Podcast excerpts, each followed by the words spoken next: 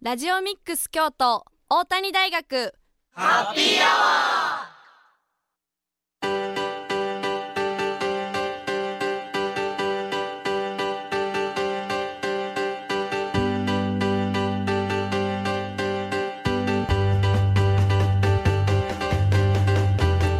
ー FM870 ラジオミックス京都。ここからは大谷大学ハッピーアワーのお時間です。これから19時50分まで大谷大学でまちづくりを学ぶメンバーが大学周辺の楽しくて役に立つさまざまな情報を皆様にご紹介いたします。またこの番組は再放送もお送りしています。木曜日の午後11時からと週末土曜日曜の午後10時から再放送しているのでそちらも合わせてお聞きください。皆さんこんばんは。本日のパーソナリティは3回生の松倉弘人と。2回生の田村ゆりかと。教員中澤清隆です。よろしくお願いします。よろしくお願いします。先週のハッピーアワーではい。お知らせされてたと思うんですけど、上賀茂神社で行われた、あの神事はい笠垣真嗣、うん。に行かせてもらったんですけおど、おなんか結構馬見るのが結構趣味でうん。見たりするんですけどはい本物の馬見たの初めてで、あそうなんですか？はい。あ、生でですか？で,、うん、うんで馬の上に乗って走りながら馬がはい。的に当てるんやけど。おお馬はもう本気で走ってて。うんうんうん。本気で？本気で走ってる中うん。当てるんよ。あー。あ的射抜くみたいな感じででまあもちろん当たらんかったりする時もあるんやけどうん。結構当ててあっていはい。やめっちゃ迫力があってすごかった。当ててあるとこ実際に見れたんですか？うん見れた見れた、でへえ馬に人参とかあ。げれたりして。えーあその走ってる馬あ後でみたいな感じですか？うーんで初めてなんかあげれてんけどはい。めっちゃ食べる勢いすごくて。あ人参を？うん。めっあちゃすごい勢いで食われてあこんな感じで食べるんやって。口ぐしゃぐしゃな感じで食べますよね。めっちゃすごかったですね。あえー、かわいいですね。でなんかどんぐらい人いるんかもわからんくてそういう神事も行ったことないから、はい。まあ、早めに30分前ぐらいに行こうかなと思ったら結構出待ちの人とかもいてああえその馬に乗ってる人のですか？おいやを見る見るための人が結構いたりしてあまあ、け2 3 0 0人ぐらいー体感で体感でいたんかえなーって、すごい。めっちゃ盛り上がってました、迫力すごそうですね。はい。歴史も学べたんでいい経験できました。はい。番組では皆様からのメッセージもお待ちしておりますメッセージは番組公式 Twitter のアカウントまでダイレクトメッセージをお願いします。Twitter アカウントはアルファベットすべて小文字できたきたアンダーバー大谷です。また Facebook ページもありますのでそちらもご覧ください。それでは1曲お送りします。トリプル a でウェイクアップ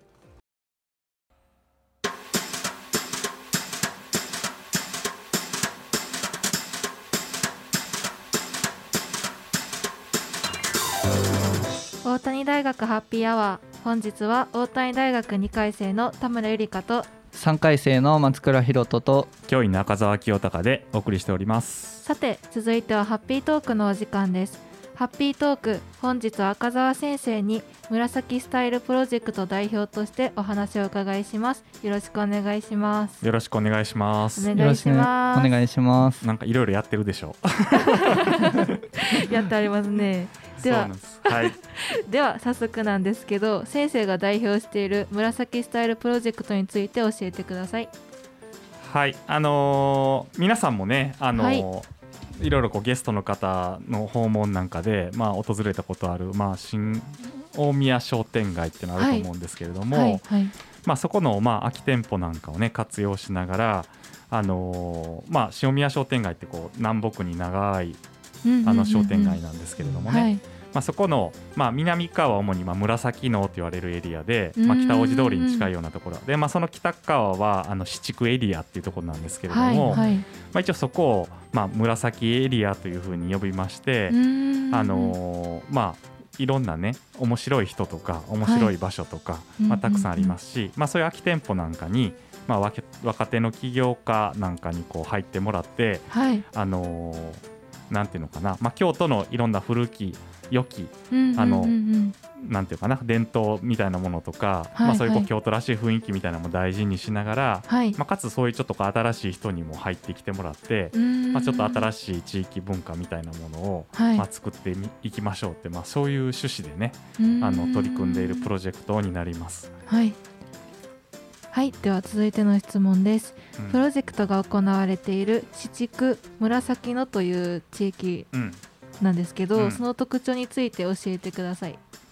そうですね。あのーなんていうかな。洛中とか洛外って聞いたことあります？あーあります、はあります。はい、であのーおどいっていうのも聞いたことあるでしょ、はい。踊りもありますまあ、ね一応こうおどいっていうのが、はい。あのーまあ、豊臣秀吉の、ね、時代に作られたわけですけれども、まあ、ずっと昔から続いている、まあ、いわゆるこう京都の中心部っていうのがね、あはいあり街中っていうのがありましたけれども、まあ、ざっくり言うとそのおどいっていうのがあって、まあ、そのおどいっていうのはまあ塀でこう囲まれてたわけですけど都がね。まあ、その内側がまあいわゆる洛中で、まあ、その後をまあ洛外というふうに呼んでてはいで、あのー鞍馬口とかね、まあ、口がついてるところはうん。あのそういう都の入り口があったところの、ああそうなんですね、うん丹波口とかもあるでしょ。ああはいうんはい。はい、とか、あのーあと何があるかな。鞍馬口とかですか、うんそうそう工人口とかあるんですけれどうん。も、でまあ、そこが、まあ、都の入り口だったわけですけれども、はいはいはい。あのこの、まあ、七区紫のエリアっていうのは、まあ、大体その鞍馬口というところが、まあ、大体こうなんかね北の端っこぐらいの感じで,、うん。でそこから先はまああのー田園地帯だったりとかね、まあ、ちょっとそういう田舎の地域で、まあ後から開発されたところであるんですけれども、まあ、そういうこう洛中と洛外の際みたいなねあのところが、まあ、紫野ってエリアとね七区ってエリアなんですけど、まあ、そういうこう古くから続く伝統的なエリアとあとはそういうこう新しくあの、えー戦後にですね、えー戦前戦後にこう宅地開発されていった地域っていうのと、うん。はい。まあ、そういうエリアがこう混ざり合ってるところなんですけれども、うんうんうん。あのまあ、塩宮商店街があるところは、はい。あの皆さんもねあの一度は行ったことあるかもしれないけど大徳寺っていううん。大きなねお寺もあって。はいはい。でまあ、そこは茶の湯とかも有名なんですけれども、うんうん。まあ、そういうこう文化的な場所なんかもあって、まあ、近隣にねそういうこういわゆる和菓子屋さんみたいなのもあったり、そういうこう参道のいろんなお店とか神もあったりとかねはい。あのそういうこう賑やかな部分も、えーありまして、まあ、今なおですね、あのー古くからのね住宅街とかお店とかもありながら、うん。まあ、そういうこう新しい人たちのあの動きももともとあったというエリアなんですよね。うん。その商店街っていうのは昔からあったんですか？あの商店街は。えっと、商店街は、まあ、昭和の初期の時にあの、まあ、区画整理をされて、うんでまあ、そこに、まあ、人がいろいろ住み始めたと同時にこう賑やかになっていったようなね、うん。えー場所なんですよね。で今はあの北大路通りの方はこうバスターミナルがあってねバスが走ってますけれども、はい。あの昔はあのバスターミナルはあの市電って言われるいわゆる路面電車の車高があったとこなんですけどね。あできあのずーっとこう今の循環系統のバス200何系統みたいなのが走ってると思うんですけども、あのそ北大路通りを作ったりとかあのそういう西大路通りとか東大路通りっていうのをちゃんと整備してぐるーっとこうね京都の街を巡るようなそういうのができたんですけども、まあ、それに合わせて住宅が開発されて人が増えて商店街も賑やかになってきたっていうのはねまあそういう歴史があるんです。ですからまあ昭和のあの戦後なんかはあの商店街なんかにもあの昔の写真見るとすごくこう人がごった返してるみたいな、あの写真見ることもあると思うんですけども、まあああいうにぎわいみたいなものがあった時代もあって、まあ、最近はだんだんとねそういうこう地域の高齢化とか人口減少も進んできて、まあ、空き店舗とか目立つようになってきたんですけれども、うんうん。まあ、そういうこうなんていうのかなあのすごい街中っていうわけでもないからあの中京区みたいにすごいマンションが建ったりとかね、まあ、最近だとそのインバウンドとかの影響で、まあ、すごいホテルとかあの中心地は建ったりとかしてると思うんですけども、うん。まあ、そうするとなかなかそういうこう大規模な資本しかはい。あの新しく参入できないっていう部分もあると思うんですけど、うん。まあ、そうじゃなくて、まあ、そういうこう古き良きその住生活の環境といいますか、まあ、人も住んでるし、まあ、そういうこう小さなし商店も残ってて、まあ、新しい人もねそういうところにあのチャレンジできるような環境があるっていうのは、まあ、京都の中でもすごく貴重な場所じゃないかということで、まあ、こういうこう地域のあの京都らしさを残す地域の良さみたいなものをもっとね多くの人に知っていただいてで、まあ、伝えていくことであのそういうこうなんか京都らしいところで何かやりたいなっていう人を、まあ、増やしていけたらなっていうのは、まあ、そんな思いもありまして、うんでまずはそういうちょっと空き店舗に人を埋めるっていうところから始めたんですけども、はい。まあ、そういうこう新しく来た人同士の交流であったりとか、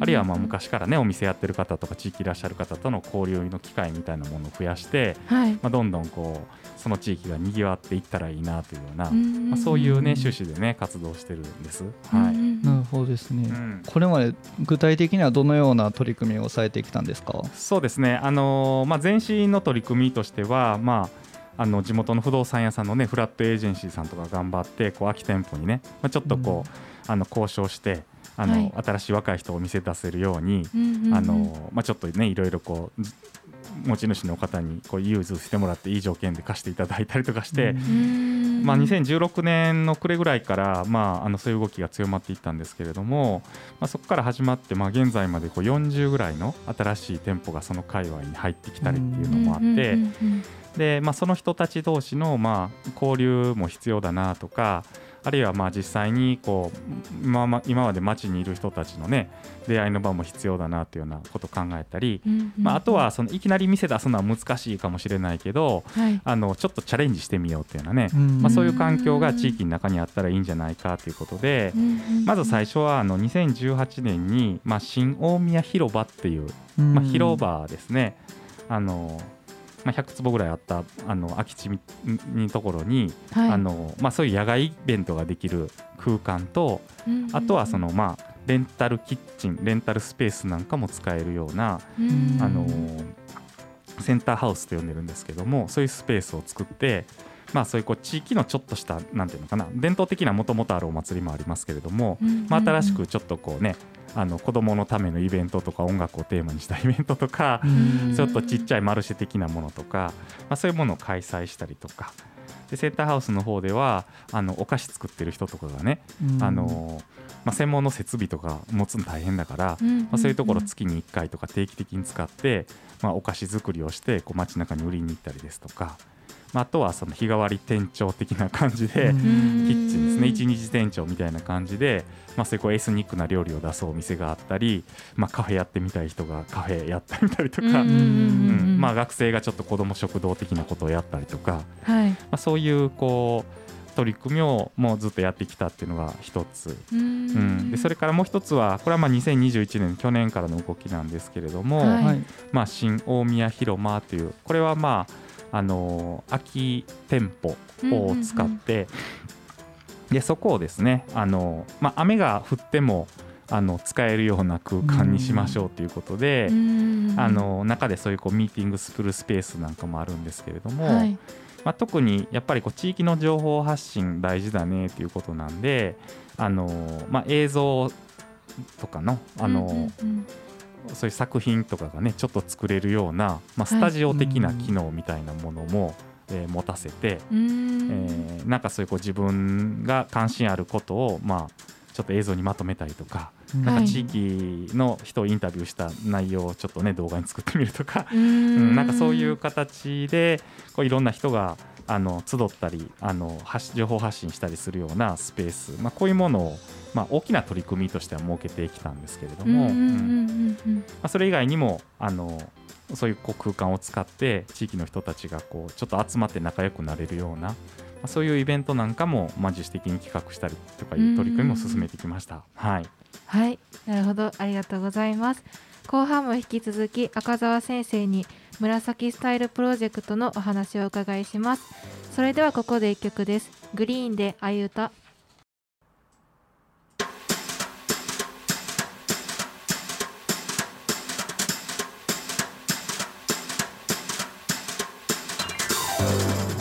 大谷大学ハッピーアワー本日は大谷大学3回生の松倉弘人と2回生の田村ゆりかと教員の赤澤清隆でお送りしております。後半も引き続き赤澤先生に紫スタイルプロジェクトのお話を伺います、はい。前半では紫スタイルプロジェクトの成り立ちやこれまでの活動を伺ってきましたが今後の活動について決まっていることがあれば教えてください。はいあそうですね。ちょっと前半ねこう地域の歴史とかあの、まあ、成り立ちの話してきたんですけれども、はい。あのまあ、現在この紫スタイルプロジェクトっていうのを運営してるのは一応まあ実行委員会みたいなメンバーがいまして、うんで私が代表をしてるんですけれどもはい。あの副代表はあの平本さんって言ってあの、はい。商店街の中でね、うんあの朝ごはん屋さんっていうのやってらっしゃるんですけれども、すごいいい朝ごはんつやつやのお米とかすごいいいお魚とか朝からちょっとお酒も飲めたりするんですけど、ええ でそういうちょっとねゲストハウスとか泊まってる人が朝ごはんだけ食べに来たりとかねするようなそういうお店をまああの何年ぐらい前かな6年56年ぐらい前かなからはい。始められた、えー平本さんという方、うんえーで、まあ、今あの京都精華大学の非常勤講師もされてるんですけども、まあ、そういうこう商店街、えーでお店やられてる商店街の関係の方とはい。あとはもう荒川さんという、えー方で、まあ、これは地元の有限会社北商事っていうところをやってらっしゃるんですけども、うんまあ、そのあたりの、なんていうかな、まあ、地主さんであのいろんなところにねお店とか場所とか貸してらっしゃる方なんですけれども、まあ、そういうこう、まあ、地域で、まあ、そういうこう地域のことをよくしたいと言われる方があのと一緒に、まあ、代表副代表をやってまして、はい。まあ、それ以外にもあのゲストでもね来ていただいたあの一般社団法人のマイターンさん。これね、うん。あのあの新大宮広間の方の運営もされてるんですけど、まあ、それからあのフラットエージェンシーさん不動産屋さんのね、でその他、まあ地元の金融機関とかあとは、まあ、あのそれぞれの、えー学区のあの関係者の方とか、まあ、そういう人たちとちょっとこう意見交換しながらね、あのこの間取り組みを進めてきました。はい。でまあ、これからやっていきたいなっていうのはこう、まあ、スペースみたいなものはできたんで、はい。もうちょっとなんかこう情報をね地域の中にある情報を、まあ、うまくあのまとめて発信していくっていう、まあ、そこ力入れたいなっていうふうな音もありまして、まあ、せっかく広間もできてスタジオも使えるからっていうのもあるので、なんかそこの、まあ、今この紫エリアって言われるところであの、まあ、お店やってらっしゃったりとかね、はい。あのいろんな活動やってらっしゃる方、まあ、ここはラジオでいろいろご紹介してますけれども、うん。大谷大学はい。ハッピーアワーは、まあ、映像みたいなの作ってねそういうこうちょショートムービー的なものとか、インタビュー動画的なものとか作ってはい。あのあこの地域こんな人いるのかとかうんうんうん。ちょっと会ってみたいなっていうふうにねあの地域の人たち同士が思ったりとか、うんうんまあ、あとはなんか京都でなんかお店したいなとか面白いことしたいなっていうふうに思ってらっしゃる方とかが、うんまあ、そういうこう元気な人たちの様子とか見ると、はい。あここ行くとなんか面白そうとか、まあ、こんな人つながってる地域でなんか新しいこと始めたらあのなんか自分の活動とかもいろんな人に知ってもらえそうとか。うん。いろいろあるじゃないですか。はい。なんかそういう形で、まあ、まずはちょっとこう今顔見知りになってる人とかネットワークある人たちとか、うんうんあとはまあ新大宮広場とか広場でイベントやってくださってる方とかねはい。たくさんいらっしゃるんで、まあ、そういう人たちをこうネット上でインターネットを通じて紹介できるような、まあ、そういうあのムービー的なものを作っていきたい。ありますね。でその活動をあの、まあ、大学生とかねはい。あの高校生とか映像好きなえー人たちにうんこう手伝ってもらってこうみんなで地域の人とつそれ自体も地域の人とつながるような、ね、機会になってもらったらいいなとか、うんうんあとはまあ近隣の大学とか高校生の有志であの、まあ、先ほどはちょっとあのショート作品といいますかはい。でしたけど、まあ、もうちょっと長めのあの映画みたいな形で、う うん。そういうこう地域の歴史とか文化とかっていうのをこうちょっとこう、ね、紹介できるような、まあ、そういうこうあの映画企画のコンペみたいなものをやってみたりだとか、うまん。あ、そんなことができたら面白いなということであの、まあ、それだけではないんですけれども、はい。まあちょっとこう情報発信みたいなところに今後力を入れていきたいなというふうに思っています。おはおい。うんなるほど、うん。なるほど。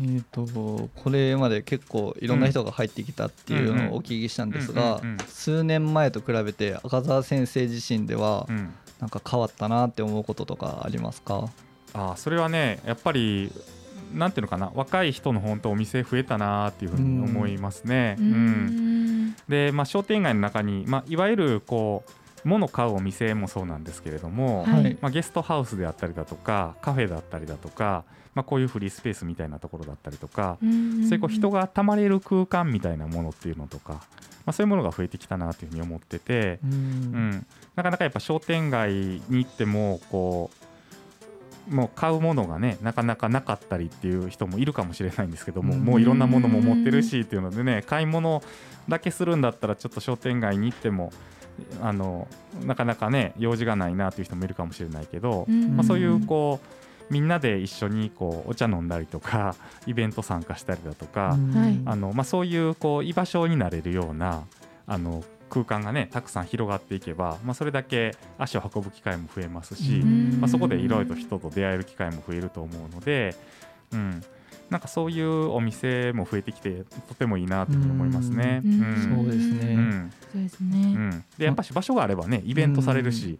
ラジオとかでもねやっぱイベント伝えるときに何かないかなって探しますけど、ここのページ見たらいろんなことがいろんいろんな人がいろんなことしてるなっていうん。で、うん。まあ、それだけやっぱり地域に新しい人が来たりだとか、あのすることにもつながってるだろうなっていうのを感じますね。やっぱバーって大事やなと思いますね。そうですね、僕も新大宮広場の方で、なんか今ってバーベキューとかするにも、うん。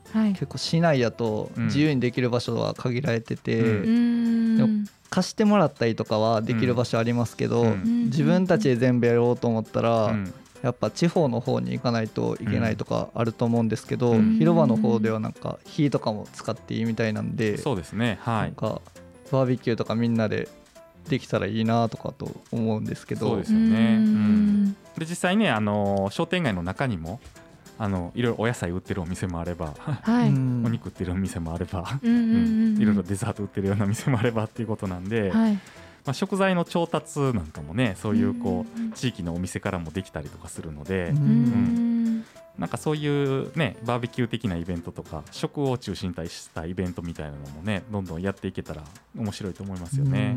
そうですね、田村さんは何かしてみたいことありますか？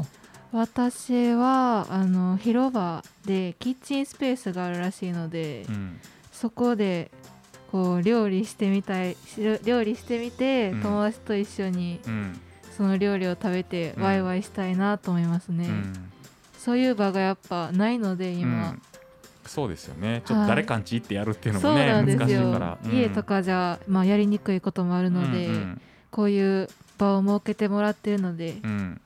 はい、キッチンスペースに行ってみたいなと思いますね。そう、ね。うん、そう。なんか外向けにお客さん呼んでやるイベントでももちろん使っていいんですけど、そういうこう身身内でみんなでこうちょっと楽しみたいっていう時に、まあ、そういうこう設備があるところだとね、準備もしやすいし、はい、キッチンも広いのでみんなでこう分担して作業しながらねそうですね、楽しそうです。はい、そういう企画もねできたら面白いですよね。はい、そうですね。僕たちとしてはこのラジオでこの何かイベントとかあれば 広めていしていきたいですなと思いますね、はい、俺もちょっとそういうバーイベントしながら飲みながら喋った中身を 録音して流すと いや面白そうですけどね。夜中に流すとか。そういうの面白いかもしれない。深夜,、ね、深夜番組的なノリで。確かに自由に喋ってみたいっていうのはありますね。うんはい、まあこれからがちょっと楽しみですね。はい。はい。ハッピートーク本日は赤澤先生に紫スタイルプロジェクトについてお話ししていただきました。ありがとうございました。はいありがとうございました。それではここで一曲です。ポルノグラフィティでサウダージ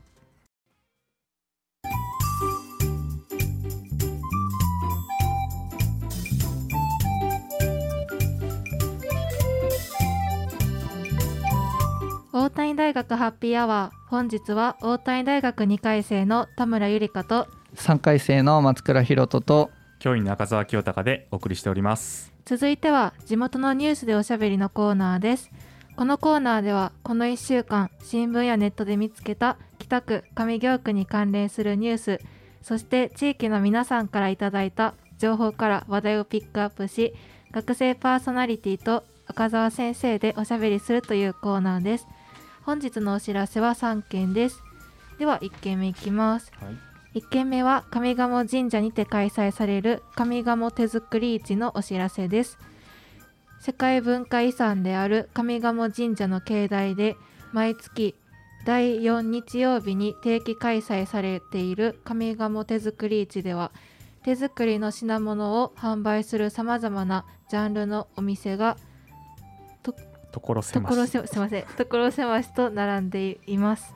アクセサリーや布小物などの雑貨から陶芸品や木工品お菓子やパンなどの食品に至るまで最大で約200ブースのお店が出店しています。京都でも由緒ある神社の一つである上賀茂神社をのんびりと散策しながら作り手さんの思いが詰まった手作り作品を手に取り豊かな休日を過ごしてみてはいかがでしょうか。上賀茂手作り市開催日時は10月23日日曜日午前9時から午後4時まで雨天決行です。来場には市バス京都バスのほか一般ご来場者用の有料駐車場も用意されています。収容台数は約200台で駐車料金は毎月第4日曜の9時から5時の時間内に限り1台500円の特別料金となっています。皆様ぜひお出かけください。以上上賀茂手作り市のお知らせでした。ということなんですけど。はい。はい。田村さんは料理とかしますか？します。しますね。さすが女子ですね。さあさい、うん？ん。あ最近作ったのやったらムニエルわかりますか？ムニエルとあの友達か友達が長崎に住んでるんですけど、うん。それでもらった長崎ちゃんぽんを作ってみました。めっちゃちゃんと作ってる。いやね。作りましたこよの今回のね手作り市ではまあ手作りなんで、まあ、そういう食べ物だとお菓子とかねパンとかそうですね。いうのをねこっち寄り作られた、ではないですね。うん。とか作った人たちがねいろいろ出店もされてるってことなんですけど、お菓子とかパンとかは？お菓子は作ります。パンは作らないですね。お菓子やったら作りますうん。まだ。まあだからそういういろんな種類のやつが多分あると思うし200ブースそうですね。あるって書いてあるし。そうね、うん。そういうのを作り手の人とねいろいろこうおしゃべりしながら買い物するっていうのがね確かに、ね楽しいですよね。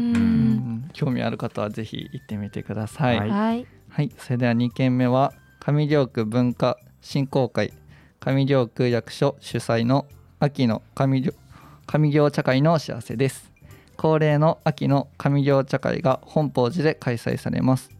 本法寺は重要文化財である長谷川東博の仏念版図をはじめ貴重な書閣や資料があり京都府や京都市の有形文化財に指定されているものも数多く所蔵されています。今回この本法寺が秋の上京茶会の会場です。開催日時は11月12日土曜日。午前10時から午後3時まで。料金はお茶券1枚1000円です。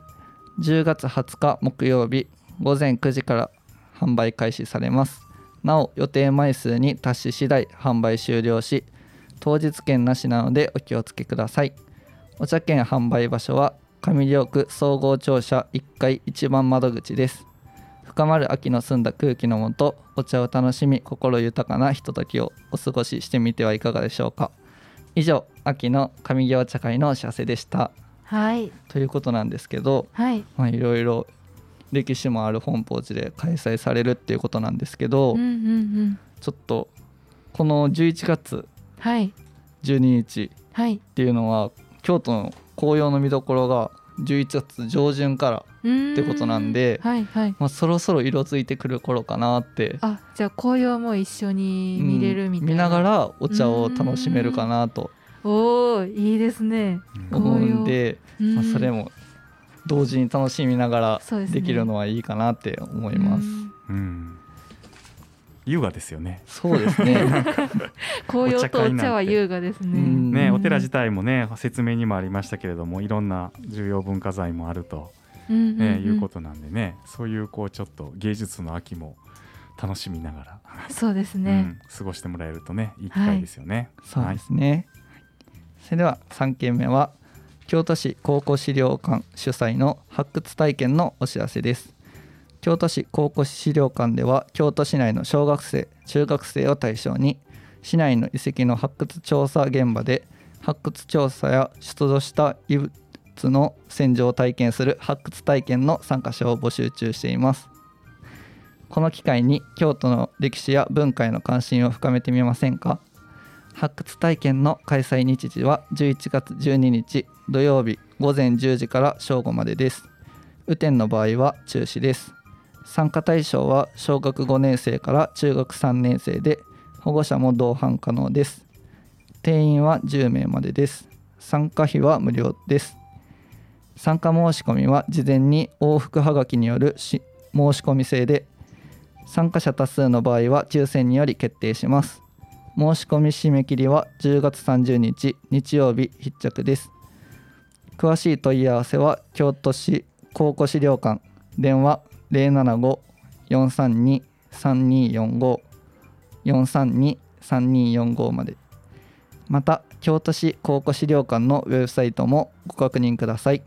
以上京都市高校資料館発掘体験のお知らせでした。はい。はい、ということなんですけど、はいはい。結構僕発掘とか好きであそうなんですか？子供の頃結構なんか地方に行ったりとかして、うんうん恐竜の発掘とかに行ったりとかしてておーえ、まあすごいものはちょっと 取れなかったんですけど、うんえ、まあまあ貝の化石とあかー貝の化石。まあ今でも家には置いてあったりするんですけど、ちょっと今回のやつはね小学生中学生うーん。対象なんで、まあ、行くことできないですけど、うん。はい。やっぱり子供からしたら結構興味のある男の子とか特そうですね。に男の子特に興味ありますねうん。発掘、いると思うんで、うん。京都市だったらねなんかうんすごいものが出てくいるかもしれない。ですすよ。ね。やっぱ歴史が豊富なんで、うん。ありそうですねそうですね。結構興味があるニュースでしたね。うんはい。はい。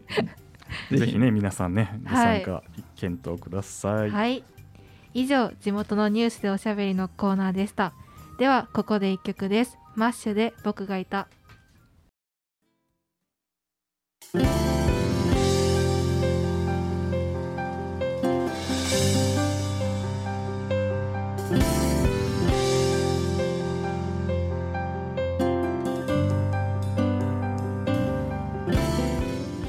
大谷大学ハッピーアワーエンディングのお時間です。はい。はい、ちょっともう今回を含め、はい。あと僕が出るラジオは5回になってしまったっていうおーあ話5なんですすか？どはい。どうですか？あともう5回ですけどやっていけそうですか？やっていけそうかいやります。やるのはやりますけど すごく心配ですね。今日も思いました。うんそうこれまでやったらもうはい。1回生が入ってるんやけど、まあ、大学のちょっとシステムは変わって、はい。まあ、まだ入ってないんやけそうどなんですよ。後輩を引っ張っていく立場になるけど いやそうですよね。やっぱあの先輩には赤澤先生も頼りっぱなしなんで今も変わらず頼りっぱなしなんで。まあ後輩には頼っていこう。後輩にもですか？それそれやったら後輩には頼っていこう。いやまあそうですね。寂しいですね。まあ大体2年ぐらいかな、うんうん。やったけどどうやろう。初めに比べて赤澤先生ちょっと成長しましたかね？ちょっと。ちょっと。まだあと5回あるんで。また4回あるんで。確かに、うん。まだ飲みますよ。そうですね、ちょっと今日も感じがちょっと怪しかったりとかしましたけど。二人とも怪しかったですね。今日は。神神でしたね。ねじゆりかちゃんはまだあるから、そうですね、うん、まだ伸びしろ作っていきます。さああと1年ぐらいあるし。あーちょっと先生にも成長を認めてもらえるように頑張りますね。そうですね。あと 100点を目指して。うわ怖い怖い。やってもらいたいですけれども。あと5回で100点にどれぐらい近づけるかなーって感じですけど、うん。まあこれからね秋口にかけて紅葉情報とかねうん。地域のイベントとかたくさんありますので、はい。まあ実際にね現場行ってあの感じたこと伝えられるとね、うん。まあ、よりやっぱりこう伝えられる中身も増えると思うので、そうですね、ぜひたくさんフィールドに出て、ね、ニュースをお届けできればいいですね。はい。頑張ります。頑張ります、大谷大学ハッピーアワーいかがでしたか？今夜のお相手は3回生の松倉ひろとと二回生の田村ゆりかと教員の赤澤清隆でした。それでは皆さんさようなら